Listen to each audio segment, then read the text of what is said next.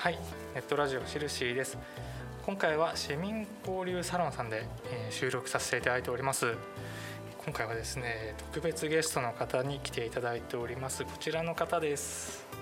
よろしくお願いします、はい、生徒人権ネットワークエストという団体をやっております代表の正木正隆と申しますお願いします。お願いしますありがとうございます。いやー、ツイッターでいきなり依頼してしまって、すみません、ありがとうございます。はい、あの前にはいやられていたあのなんだっけなですよね。はい、自殺今年度の自殺対策事業はい。の、うんうん。はい。えー、とどっちですかね。秋田プライドマーチ実行委員会か、えー、と自殺対策事業の南定四郎さんの講演会の方ですかね。南さんの方見させていただいてました。あはい。ありがとうございます。はい。すごくいいあの知らなかったことというか勉強にもなるし、はい。い、いなと思って聞かせていただいておりました。あと、まあ、はい。我々でいうとトランク、市民団体トランクのメンバーであるはい。あ村田さんとははい。よく活動を一緒にされてますよね。そうですね。ははい。い、お世話いただいてます。はい。ありがとうございます。今回はですね、はい。そのエストさんの活動の内容を伺って、まあその後、えー秋田県の現状とか、はい。秋田市の現状とかをまあざっくばらんに話していけたらなと思っております。はい。よろしくお願いします。しくお願いします。はい。まずですね、エストさんの、えー活動についてお伺いしたいんですけども、はい。基本的にどういったことをまあされてるかっていうのをお伺いしてもいいですか？はい、はい。あのと基本的な活動としては、はい。性的マイノリティ、うん、今だったら LGBTQ+ プラスっていうふうに言いますけれども、性的少数者同性愛だったりそれから性別違和があったりというようないろいろなセクシャリティの人たちのサポートとそれからその人権啓発についての啓発事業なんかをやっております。ああ、それってあの、はい詳しくお伺いしたいんですけども、はい NPO 法人法人じゃないあですね。NPO はいでということですね。はいあ、そうなんですね。はい、市民活動団体 ですかね。はい。そうなんですね。これいつ頃からされてるんですか？設立は発足はですね、1998年の10月からなので、今年で24年目になりました。うん、24年目すごい歴史があるんですね。活動歴は長いんですけれど、はい。なかなかあの活動していただくような機会っていうのが少なくて、はい。で秋田市に住んでいた時に立ち上げて、はで2人だけのメンバーから始めて、で一番多くて160人くらい会員がいたんですけれども、はい。今現在は50名くらいですね。それでも50名も。いああらっしゃるんですね。すごいな。まだはい。うんと秋田中心でやろうと思ったんですけども、はい。ねえっとあちこちから北海道とか、は沖縄一番遠くて石垣島だったり、うん九州とか四国四国もいたかな、うん、で全国から会員あの入会の問い合わせがあったのでで、えー、と秋田とそれから宮城と,、うん、と新潟東京、えー、と大阪京都くらいで、あの交流会活動なんかをやってました。そうなはいんですね。、で最近は東北回帰ということで、はい。えー、と秋田と宮城と岩手を中心にっていうところでやっているところなんです。今回はその、はい依頼させていただいた時も、はい、そのちょっと秋田にいないっていうことがおっしゃられてていそうなんだと思って、はい今日も、ね、岩手い、からいらっしゃったってことですもんね。うんはい。ずっと秋田で活動していてで今も拠点は秋田なんですけれども東日本大震災の時にはい。ちょっと失業リストラあのリーマンショックで失業をしまして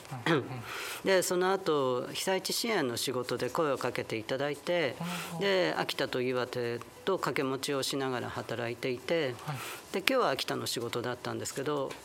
岩手での仕事の方がほとんどになってしまったので、あそうはないんですね。まあ、岩手にいながら秋田の活動をしているっていう状況で。そうなんですね。はい。い、やてっきり僕は秋田ではい。にずつにいらっしゃるんだと勝手に思ってしまってて。いやもう帰りたいんですけども ここ10年くらい出稼ぎ状態で帰毎年帰れなくて。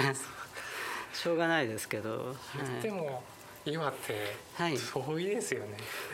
車で持ってこられたりするんですよね。あもう車なので。ですよね。はい。うん。僕もたまにその山形とか岩手行くんですけど、まあ、そもそもどこも広いとこなんで 遠いんですよねね帰ってくるまで。はい。疲れちゃう車だけで。うん。でですねエーストさんのそのはい。設立する時のはい。そのきっかけ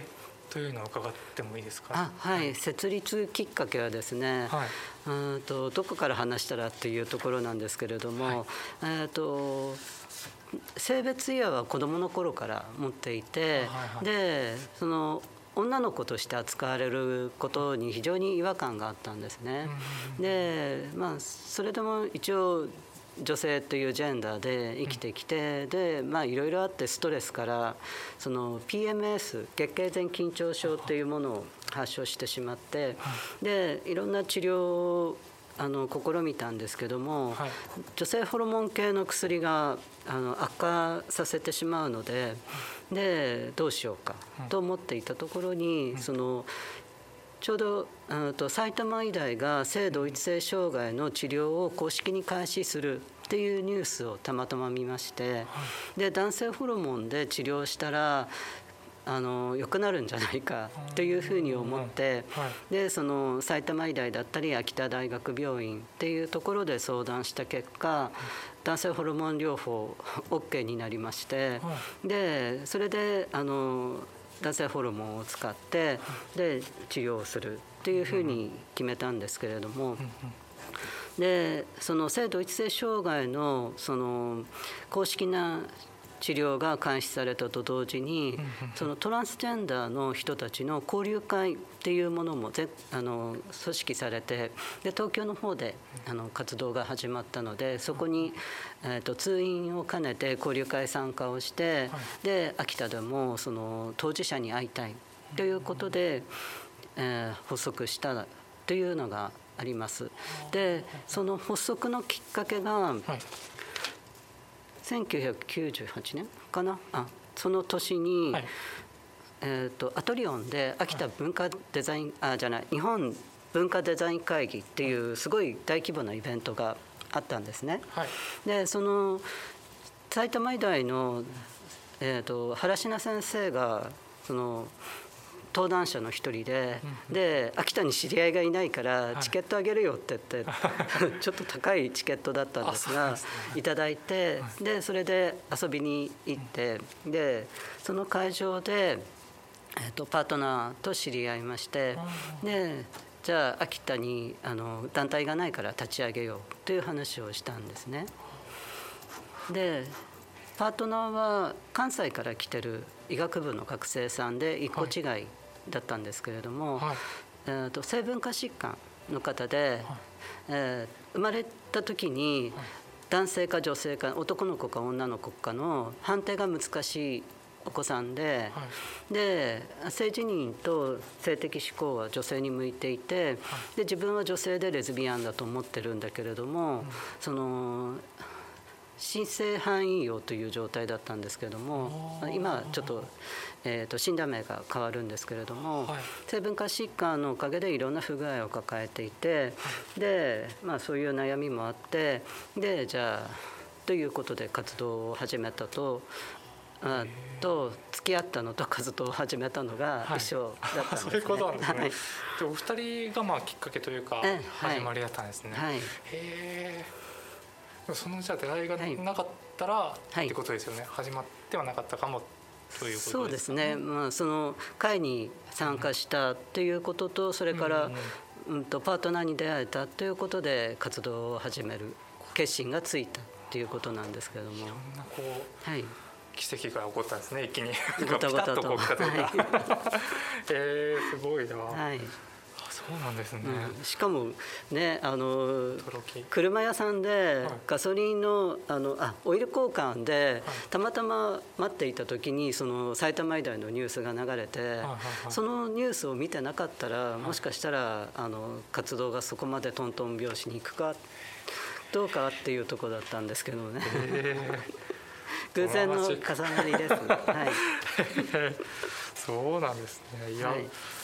こんなドラマチックなお話聞けるとは。なんかすごいいいですね。ちょっと次のじゃあ、項目に行きますね。はい、活動されていてなんかこうああやっててよかったなと思うこととか、はい、まあ、逆にこうああちょっと大変だなって思う時ってあると思うんですけど、はい、まあ、例えばどんな時かなっていうのをお聞きしたいですね。あとそれはですね、あの活動発足当初からメール相談と電話相談もずっと交流会と一緒にやってきているんですけれども、やっぱりその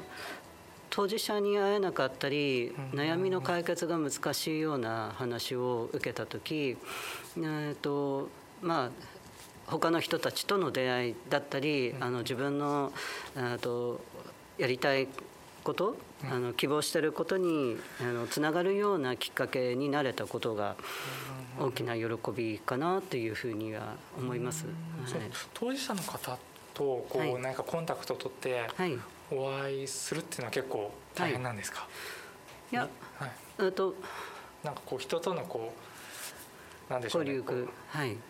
人づてにこうこういう人がいるよって聞いたりとかってそういうことなんですかね？あと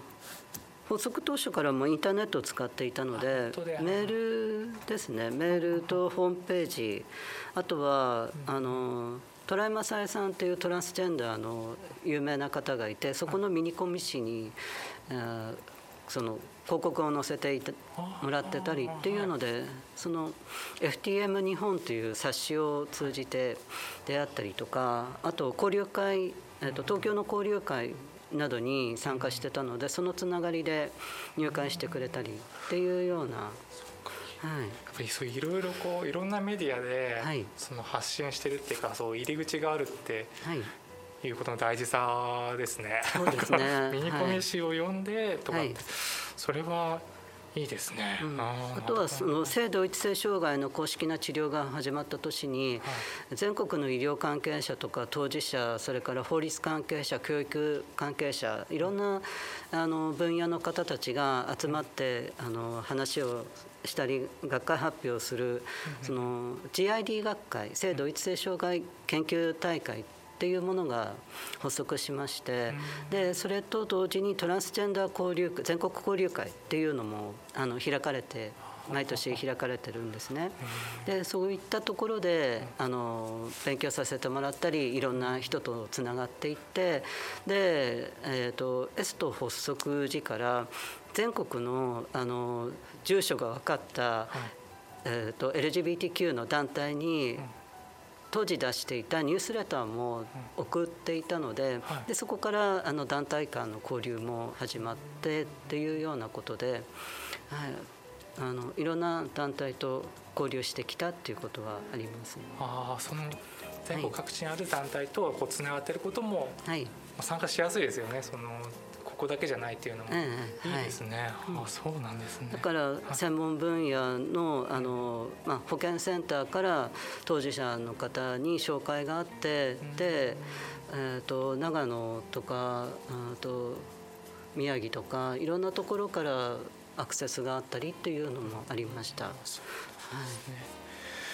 えーこれってじゃあ、えっと、大変だなって感じることって例えばどうですかね。大変だなって感じるのは、あの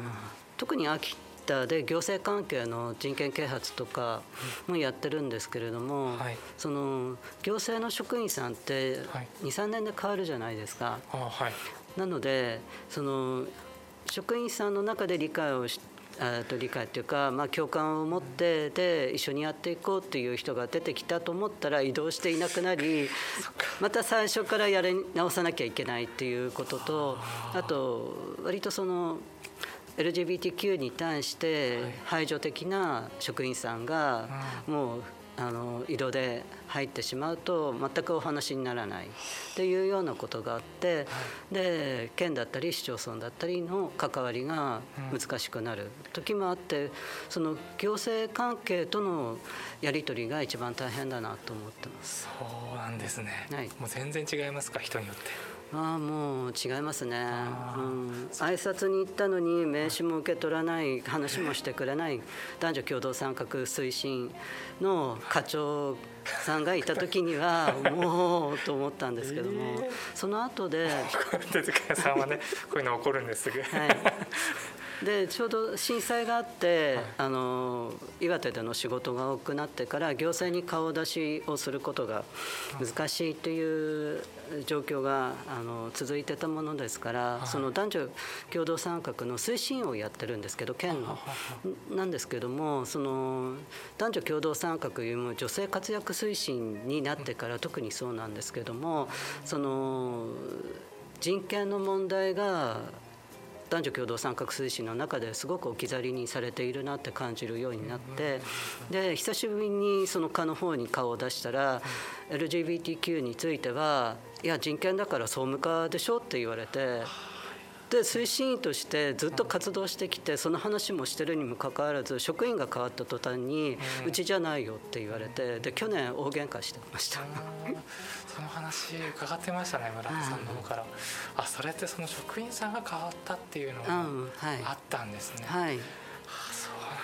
で県の中では LGBTQ の担当課が変わっていないから、うん、そのうちでは対応できませんみたいな話をされてで課長と2時間くらい電話で喧嘩し で時間。その前に職員さんとも1時間くらい話をして全然話にならなかったので知事に手紙を送ったり行政相談をしてでようやくあの秋田未来創造部が LGBTQ の担当部署だって決まって、でその差別解消のあの知事からの話があって、で今秋田未来創造部の方で差別禁止の条例を作るという流れになっているところなんですけれども、ね、はい。そうなんですね。まさかあのその行政とのやり取りが、大変っていうことになると。その事業じゃなくてちょっと事業の外というか、えーはいうん、いやそれは大変ですよね、はい、自殺対策班は2010年からずっと協力的で毎年いろんな事業研修会だったり、はい、こういった発行物に関してもとても積極的に協力してくれてで応援してくれてるので、ありがたいんですけれども男女共同参画が本当にあの職員が変わったおかげでどうにもならないなっていう状況で,、はい、で今の課長さんは、あの大丈夫なのかなという感触はあるんですがまだその未来創造部の秋田未来創造部の中でどう扱われるのかがいまいちつかめていないので不安は大きいですね。そうですね、なんかそういう引き継ぎじゃないですけど、はい、なんかそういうなんか意識の、うんだろうな基本的な意識というか、はい、それをもっと共通の理解として持ってほしいですよね。そうですよね。専門家になるとは言わないまでも、はいなんか講習してくれと思っちゃいますね、はい、東北の中でほとんどのあの男女共同参画推進のあの担当部署がその LGBT 相談だったりホームページに人権啓発のあのページを作ってくれたりしている中で秋田だけはそのすごく抵抗感があって実現してないなって感じてるんですけれども。ですね、ちょっと次のあの質問にもつながるんでちょっと言ってしまうんですけども、はい、そうするとこの秋田県であったりとか秋田市であったりのこの認知度とか理解度っていうのって、はい、まあ、昔より進んでるかもしれないんですけど、えー、現状どう考えられますか、はい。うん現状としては、うん、まあ言葉がメディアから入っていってでいろんなあのテレビ番組や報道で取り上げられているので、そういったところでプラスに働いてるところもあるんですけれども逆に今ツイッターで非常にトランスジェンダーバッシングが起こっていてでそういったマイナスの情報も取り込んでいるおかげで、うん、どこまでそのパートナーシップ条例とか検討あパートナーシップ制度なんかも検討されてるような話は聞くんですけれども、うん、どこまで本当に本気で取り組んでくれてるのかなっていうのはまだ見えてない状態ですね。まあまあ、はい、一応秋田市でいうと公約にもなってますからね、はい、本当にやってくれるのかという思いですよね。ですね。うん、秋田市さんの方はその職員さんがとても理解理解というか、まあ、積極的に冷たい感じの人もいるけれどもまだ上層部の方はどうなのかなっていうようなうんそうなんですねあのやっぱり高齢の男性たちが多いので、でそこで秋田市や秋田県が変われるかどうかっていうところだと思うんですけども。うん、同じような地域でも青森県がパートナーシップ条例をもう、はい、乗り気になっているので、まあ、秋田の方が先にと思ったんですが、うん、青森にやっぱり来されそうな感じですね。そうですよね。あそっか。これでもあの我々もですねあの、はい、トランクとしてオンライン交流会というのをやりまして、えーはい、LGBTQ、はい、ここから始めようという、うんだよね逆かここから始めよう。なんかその基本的な知識を紹介して、はい、そうどういうことを思ったかっていうのをみんなで話し合う会をやった時に、はい、僕もこの調べた内容で言うと、はい、えっとそれこそ未来創造部さんが出してる、はい、なんか資料が見つかり、うん、見つかりました。僕が、はい、発掘したわけじゃないんですけど、はい、ネット上にあったのを見たんですけど、うん、その中で理解度に関して言うと、うん、その言葉は知ってるけど意味はまだちょっとっていうのがすごく多かったんですね。はい、セクシャルマイノリティって知ってますか？LGBT ジェンダーとか LGBT 知ってますか、うん、言葉は知ってるはもう50%とかすごい確率なんですけど、はいやっぱそこから先の中身まで知ってますかまでやっぱ言ってないんですよね。あのソジとかソギとかその言葉になるともう聞いたこともないという結果が出てて、ああまあそこまであんだなって思ったんですよね、うん、調べた時に、うん、そうですね。言葉はそうですよね。メディアでも言ってますから、はい、広まってはいるんでしょうけどね。そうなんですけどね、中身まではね、あの県や市の方が積極的にホームページに載せているっていうわけではないし啓発をしてるってわけではないので。はい、秋田市さんは広報とかニュースレターみたいなものには載せていて、はい、でそこはあの去年あたりもあの展示会展示会っていうんですかね企画展示をされていたりっていうのはあって、で、まあ、徐々にあのやっている感じはあるんですが、何分にも県の姿勢が どうなの？かっていうところなので、はい、なんかその広報誌、うん、はい。まあ、家にこう投函されるやつの1コーナーとかでもね僕も見たことあります、うん、はい、はい、基礎知識を紹介するような、はい、そうなんですよね、まあ、県内の中では北市さんは積極的に取り組んで取り組み始めてるところだと思います。はい、そうなんですね。生きづらさっていう点では、うん、そうですね。やっぱりうんとち、えーと、トランスジェンダーに限って言えば治療関係環境が、まあ、とてもアクセスが悪いので、はい、はい、それで県外に出てしまう人も多いなっていうところはありますよね。であの LG の方ゲイレズビアンの方たちに関してはパートナーと出会う機会とかそれから、まあ、一緒に暮らすっていうこともハードルが高いって感じると県外の方がいいかなと言ってあの転出してしまう人も多いんだろうなというふうには感じていますけれども。そうですよね。なんか最近見たニュースでいうと、うん、サッカーの選手が,、はい、が結婚するっていうので、海外に行くしかなかったって、まあ、こ国全体の話ですけどそうです、ね、まあ、そういうことですよね、はい、どうしてもするために。でもパートナーシップ制度でいうと、はい、これってあれですよね、うん、自治体がやるものだから、はい、それが制度がないとこに行っちゃうと、うん、もう解消というかできない時ですよね。いやある程度の保証があるんですね。あある程度の保証がその自治体で受けられるけれども、はいはい、まあ、やっぱりその制度がないところに行けば、まあ、白紙の状態になりますので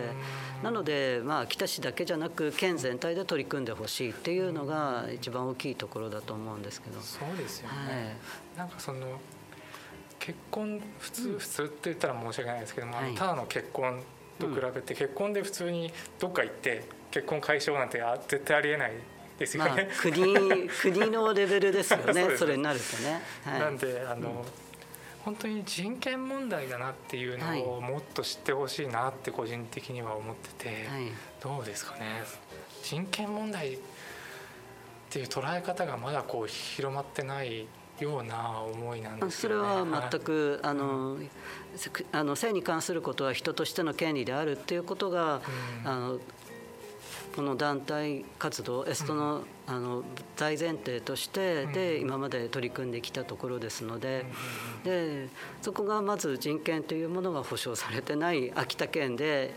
あの暮らすことは生きづらいだろうなとは思ってます。そうなんですね。いやそのもうねあの今回渡しているあのレジュメの中であの、はい。我々のメンバーの中からの質問でねはい。他県から来たものが割といるので、はい。ちょっと生きづらそうに見えるっていう意見はい。あったんですよね。うん。秋田県なかなかもっと変わってほしいというふうに言ってますけども。は思いますけどね、ううんん。でもその中で工夫して、はい。あのなんとかやってきた側としては、はい。その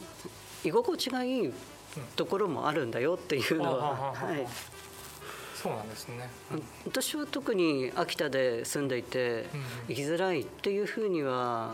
思ってない方だとは思ってるんですけれどもあのある程度トランスしてしまえばその男女のどっちかに収まっていればそれなりにできることはあるのでただその戸籍の性別の問題とかそのまあえー、とトランスしてる戸籍上と生活上の性別が違うっていうことを知られた時にどんなリスクを負うかわからないっていう怖さはあってその解消するために自分で動いているということはあります。というか誰もやってくれないので自分で相談を立ち上げ団体活動をしあの行政に顔を出しみたいなことをやってきたので、はい、誰かがでもやってくれてるからですよねでもその正木さんが、いや誰かやってたら自分もやらないよって。ああそれ僕も同じですこの活動をやってますけども、はい誰かやってくれたらやらないですよね、そうなんですよね。やっぱり楽したいですからね。面倒くさがり屋なんで。なんかこのはい。なんかた足りないっていうかはい。こういうのがあればいいなって思っちゃったらこう動いちゃうというか、そうですね。あのここちょっと嫌だなと思ったら動いちゃう方ですね。そうなんです、うん、動きすぎて周りから怒られるんですけ。動きすぎて？る それは活動活発すぎてってこと？いやいやいやあの、まあ、仕事上でも何でもそうなんですけれどもやっぱり自分でやれるっていうことがあると、はい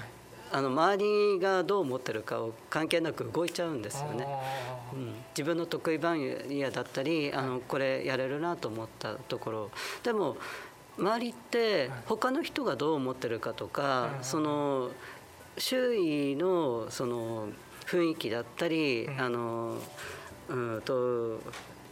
自分が嫌われないかとかうん。あの怒られないかとかうん。そのいろんな感情を考えながらやらない人たちが多いんです、うん。多いなって思うんですけども、うん。自分はその人の感情よりもここ改善したらもっと楽になるなとか、うん。便利になるなと思うと、人の感情よりも自分がやりたいことの方が先に立っちゃうんで、うん。そこで怒られます。ね 怒られるんです。よ怒られます。はい。でもそのそうやって動く人しか何もこう変えられないよなって自分では思ってるんですよ なんかそう思って空気読んでるけどはい。空気読まないようにしてるというか、はいはい。それも大事かなって思うんですよね。空気を読むと動けないんですよ。そうですよね、はい。うん読みすぎちゃうとというか、はい、うん、ある程度空気は読んでいてやれるなと思ったら動くので、ううん。でも 読んでなかったよって言われることはありますね外から見て。ね外から見ててね。でもこっちからしてもね、うん。分かってて読んでないんだよっていう気も、ありますよね。はい。だって怖がっちゃったら動けないし、うん。うんそうですね。やんないと見えないことも絶対ありますしね、うん。なので動いてみてその結果で判断しようと思ってしまうので、はい、石橋は叩いても渡らないってことはないです。叩いたからには。渡る気はないということですね、はい。ありがとうございます、はいじゃあですねこれもあの我々のメンバーからの質問だったんですけども、はい。えっと、こちらですね。当事者の近くにいる人とか、はい。セクシャリティについて悩みを持っている人に、はいこうそばにいる人が何かこう助けになることというか、いできることって何かありますか？っていう意見があったんですけども。そうですね。まずこううん。例えばこうカミングアウトされたりしたらってなるとはい。どうなんでしょうね。カミングアウトをされた時に、うん。その人が聞ける状態うんカミングアウトされた側が聞ける状態であれば、否定しないで聞くっていうことがまず第一前提だと思うんですけれども、そのカミングアウトを勢いでやっちゃって全否定されてそれで落ち込むっていうかへこむっていうこともありますよね。であの全然ねあの受容できない人にカミングアウトするとすごい痛い目に遭うので。そうですよ。ね、はい。そういうのって、うん。やっぱ友達まあでも親とかはい。なんですかね、まあ周りにいる人全般ですよね。うん。自分の一番最初のカミングアウトははい大失敗というか全否定されましたので、えーはい、そうなんですね。はい、23の頃ですね。ははい。い、うん。そうなんです、はい。それでもなんかこうあ落ち込みましたよね。なんかまあそれははい。傷つきますけれども、うん。まああの23くらいの時が一番荒れてた時なので、うん、まあそこから這い上がるのにかなり時間はかかりましたけども、活動を始めたのは自分が32歳の時なので今は55歳ですけれどもうんで情報の流通も全然今とは違うので全く情報がないところでいきなりカミングアウトされたら相手だってあの、まあ、受け止めきれなくてそれは否定するよねって今なら思います。はい。うん今でもそうやってあの、はい。私カミングアウトしたんだけどこういうことになっちゃってっていう相談も受けたりしますか、ああ今だったらカミングアウトする前からはい。した後からああいろいろあの、うん、話を聞く機会というのはこれまではありました。あ、はい。そうなんですね、うん。そうやって例えばうん。親に言おうと思うんだけどっはいてなったらどういう感じでお話しするんですかね。あー一般的にっていうことまあなんですけども。いろんなケースバイケースだとはもちろん思うんですけど。ースでまずカミングアウトする前に、うん。その親がどの程度のあの、まあ、知識を持ってるかとか、うん。いろいろ探っておいた方がいいので。今だったらテレビ番組を一緒に見てとか、あの新聞のニュースを見てどう思うかみたいに振ってその感触で徐々に親を慣らしさせていって。こっちがはいはい、でタイミングを見て話をするっていう流れを作っておいた方がいいんだろうなというふうには思います。あ今だったらですよね。今だったら。いろんな、はい、なんかドラマもあったりするぐらいですよねそうです。いうね、はい。漫画とかもですしもちろん、はいそっか。うん。それである程度はい、探りを入れる感じ。入れて、うん。うん、で言っても無理だなと思ったら、そこは言わないで行動しちゃう方が先っていうのもありますし、うん、で言っても大丈夫であれば、うんもう全面的に味方になってもらうようにうん。していくっていうのもありだと思いますし。本当にケースバイケースなので、ううん。そこは、うん、そうですね。その、えっと、打ち明けられる側の人であっても、うん。もう絶対分かり合えないっていう人もうん。まあいますよね。います、しょうがないですよ。ね。はい、うん。どんなに外見が変わっていようと、うん。全く認めない親っていうのもいたりもしますし、うん、それこそ虐待をしてで監禁をする親っていうのも昔からいましたし秋田で秋田じゃないですけど東北で有名なのが昔の話ですけどもはい脱色炉があるうちがあってはあそこに閉じ込められてもう外に出してもらえないっていうような当事者の話も聞いたことあります。はい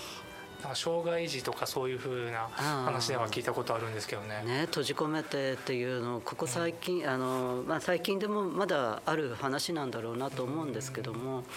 その理解できないものを全否定する親っていうのはいますので、そこはあの、まあ、親ガチャっていう言葉も最近は言われますけれど、ありますね大丈夫な親なのかの見極めは必要だと思いますね。この情報がいろいろある時代だからこそ。なるほど。はい。そういう時にもエストさんとか相談できる窓口があればはい。いいですよね。まああるんですけど、ね。素晴らしいと思う。あのまあね、あの忙しくてなかなか電話をいただいても出れない時があったり、メールの受信エラーで届かなかったりっていうのもあるので、あのどの程度アクセスをしてもらえるのかっていうのは分からないですけれども、でも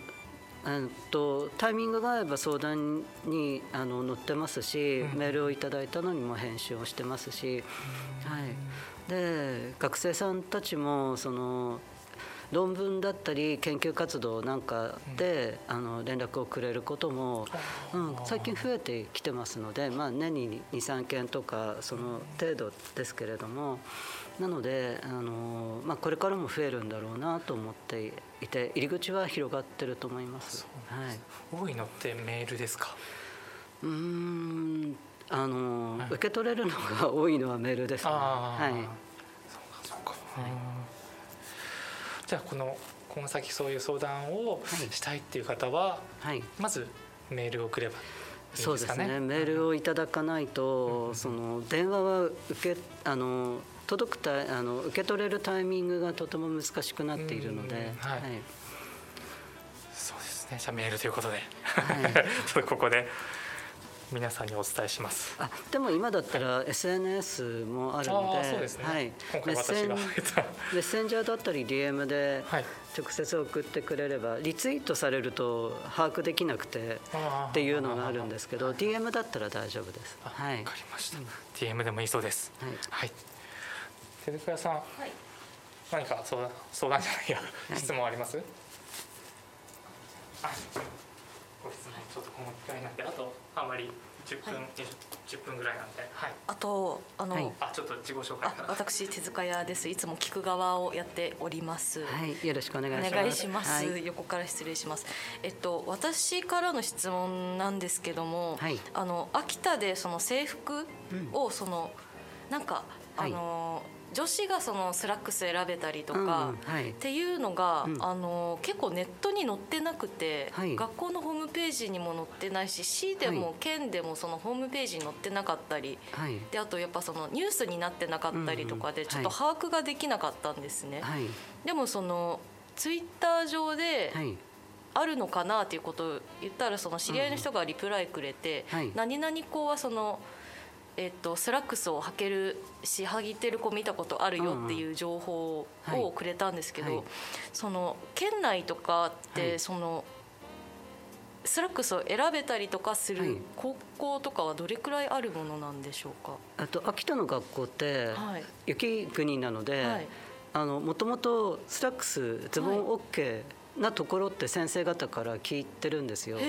ただいつの間にか女子生徒はスカートっていうふうになってるみたいでであの寒いのにスカートじゃなくてズボンでいいよねって思うんですが、そのやっぱり先生方も代替わりするじゃないですか。で元はズボンも OK だったスラックスも OK だったのにいつの間にかダメってなっちゃったのはどうしてなんだろうっていうのは疑問ですね。そうですよね、うん、なんかやっぱり普通に寒いじゃんっていうのがあって そのセクシャリティ以前に。はい、だから、どうしてるんだろうみたいな思ってて、はい、で結構なんかその制服が選べる学校が多くなってきてるのは知ってたんですけど、東北とかそのそうですねその、まあ、夏冬関係なくの部分で秋田はどんぐらいなんだろうっていうことがちょっと知りたかったんですよね。把握はできてないですけれども、はい、あの希望して相談してみるってことはまず必要ですよね。はい、うん、そうですね、まあニュースになったのは本庄高校ですけれども、ああ、やっぱ本庄は履けるっていうのは聞きましたね。うんうん、はい。うん、まああまりニュースに取り上げられて全国から問い合わせが来たので、うん、ちょっとこの話はあの生徒さん方もあの辛くなるからっていうような、うん、こともあると思うんですけども、そのまあ性別違和があるからスラックスを履きたいとかズボンを履きたいとかじゃなくて、自分のあのスカート履きたくないから。ズボンの方がいいっていう選択もあるわけですから、はい、それがもうちょっと広まってくれればいいなと思います。ね。うん、あと、はい、その逆なんですけど、まあ、その東北関係なく、はい、あの結構女子がそのスラックスというかまあズボンを履くことって一般的に普通っていうかハードルが低いじゃないですか。で男子の方がスカートを履くハードルって高い、高いですよね。で、ね、秋田で活動していてもそのトランス女性だったり、はい、ゲイの人たちのアクセスって少ないんですよね。であのパス度が高いトランス女性は県外に行っちゃうし。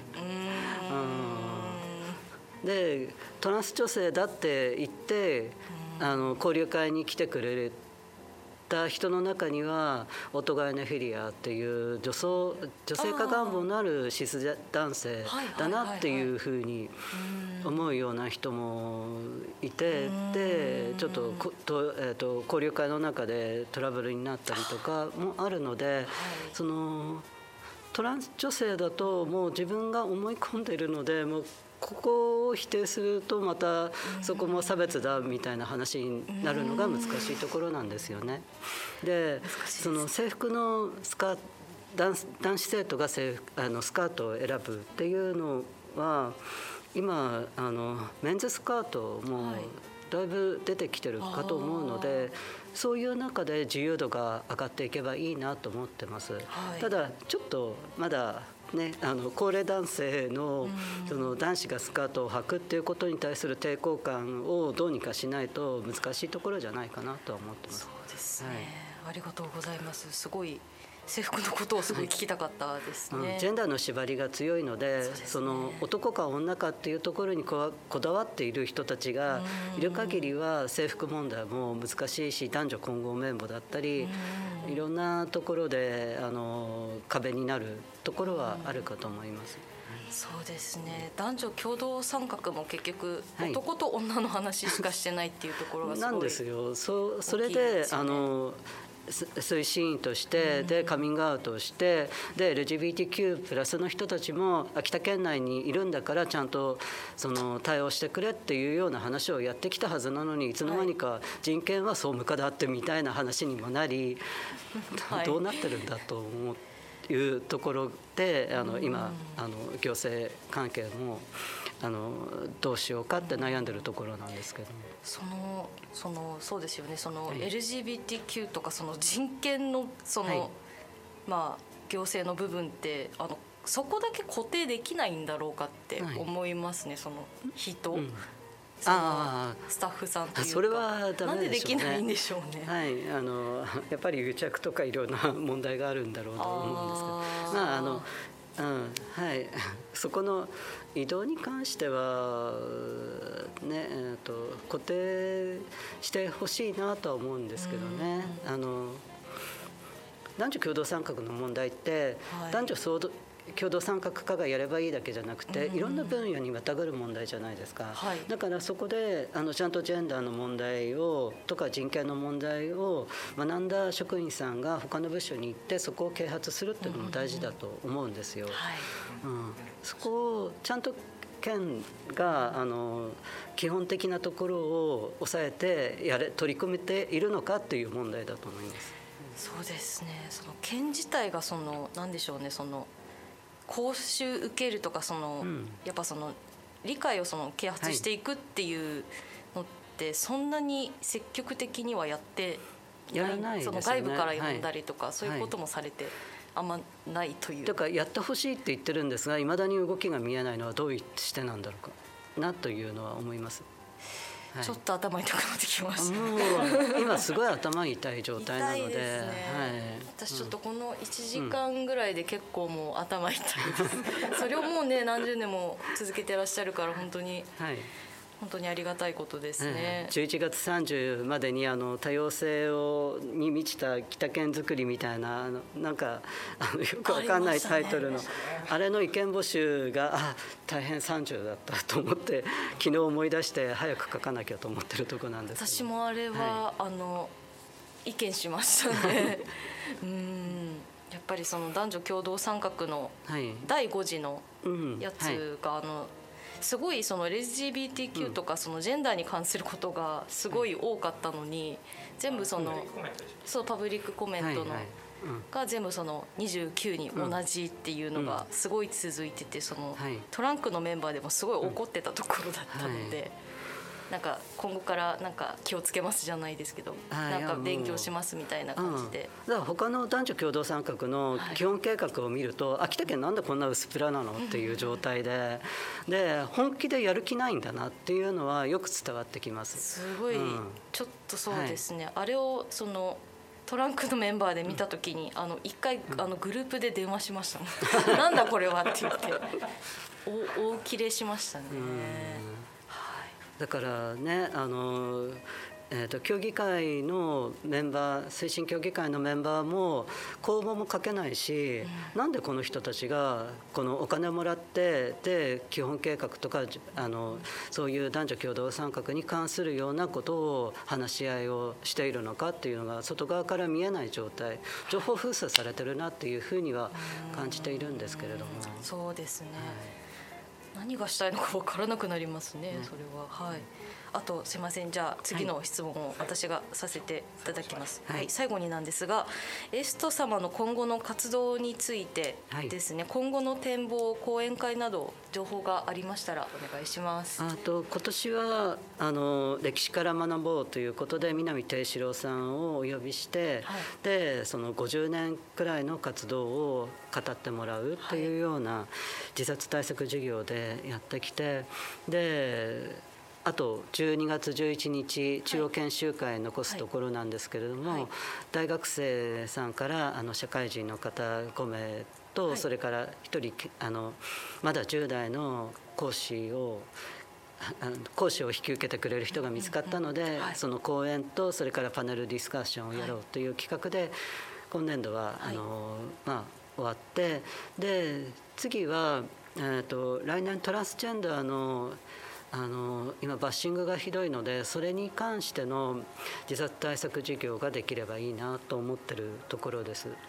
い、でコロナで交流会活動があのお休みをずっとしてたのでそろそろ交流会活動も再開したいところなんですけども、はい、まあ第6波が来るっていうような話もありますので、ね。はい、うん、様子を見ながらあのまた交流会を復活していければいいなと思っています。はい、はい、まああのそれと来年の5月28っていう日程は決めたんですがまだ準備が進んでませんけれど、はい、秋田プライドマーチの実行委員会の共同代表もさせていただいてますので、はい、パレードの実現も来年の大きな課題だなと思ってます。そうですね。今年やる予定だったのがちょっとできなくなってしまったので、すごい来年に期待しております。ちょっとコロナの状況次第ではありますけど、はい、そうですね、まあ、2019年からやろうと思ったらコロナで、もうずっと延期を続けているので、はい、そろそろやれればいいなと思います。はい、そろそろ、歩きたいです、ね、はい、他の地域って岡山この間400人歩いたっていう話があるんですけどさすがに東北内で歩くって厳しいんですよね。やっぱり人の目が怖いっていう人たちが多いのでどうしてもあのコロナだコロナ大体収まって大丈夫だよっていう雰囲気にならないとここを歩くのは難しいかと思ってるんですが、あとまあ延期になるか実現になるか分かんないですけど、はい、来年は歩けたらいいなと思ってます。はい、はい、歩きましょう はい、ありがとうございます。はい、ありがとうございました。はい、えっと締め方はどうしたらいいでしょうか。いやということで、なかなかすみません、ありがとうございました。はい、ありがとうございました。じゃあこれでインタビュー終わりたいと思います。今回のゲストはウエスト代表の正木さんでした。ありがとうございました。はい、ありがとうございました。